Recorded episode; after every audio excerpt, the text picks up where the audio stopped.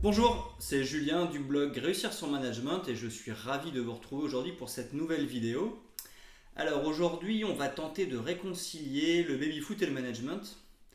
En effet, on entend souvent que euh, le management de baby-foot n'est pas très efficace ou qu'il ne suffit pas d'avoir un baby-foot pour libérer son entreprise. Bah c'est vrai, effectivement, il ne suffit pas d'avoir un baby-foot pour libérer son entreprise. Par contre, aujourd'hui, je souhaite parler de l'importance du baby-foot pour libérer son entreprise. Le premier point clé du baby-foot, c'est que c'est un objet qui est très symbolique. De manière générale, plus l'employé va être heureux, plus il se sent bien, plus il va bien travailler et plus il va être efficace. Le problème, c'est que cette démarche-là doit être sincère. Et c'est là où justement symboliquement le baby-foot il est essentiel, c'est que le baby-foot il est désintéressé. Ce qui m'importe, et c'est ça le message qu'on passe avec le baby-foot, ce qui m'importe c'est votre bien-être.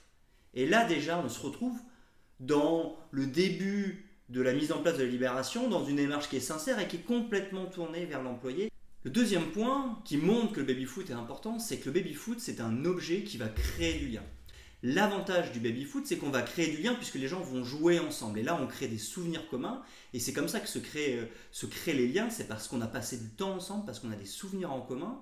Et donc, à partir de là, on va créer du lien qui demain permettra d'être plus efficace dans nos manières de travailler ensemble.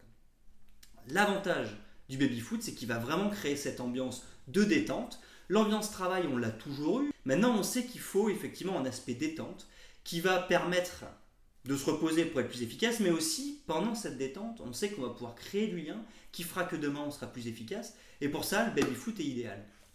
Et le troisième point essentiel avec le baby-foot, c'est que c'est un geste qui est très simple. Alors c'est l'histoire du pommier.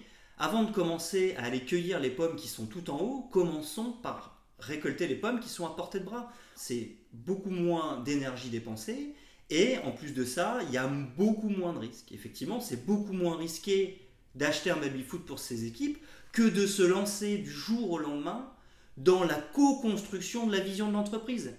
Ça, effectivement, la co-construction de la vision de l'entreprise est un élément qui est vraiment essentiel dans la libération de l'entreprise.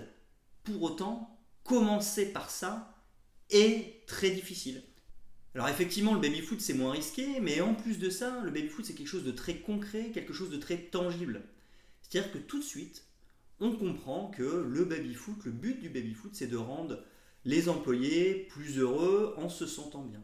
Et là, tout de suite, les équipes pourront ressentir beaucoup plus facilement ce qu'est la libération. Et ensuite, progressivement, on passe sur d'autres étapes beaucoup plus abstraites.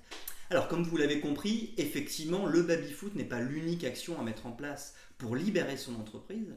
Cependant, c'est un acte essentiel afin d'impulser la démarche que ce soit de manière symbolique, mais aussi pour créer du lien entre les employés, et enfin parce que c'est un acte qui est très simple et qui permet d'expliquer à nos équipes facilement ce qu'est la libération.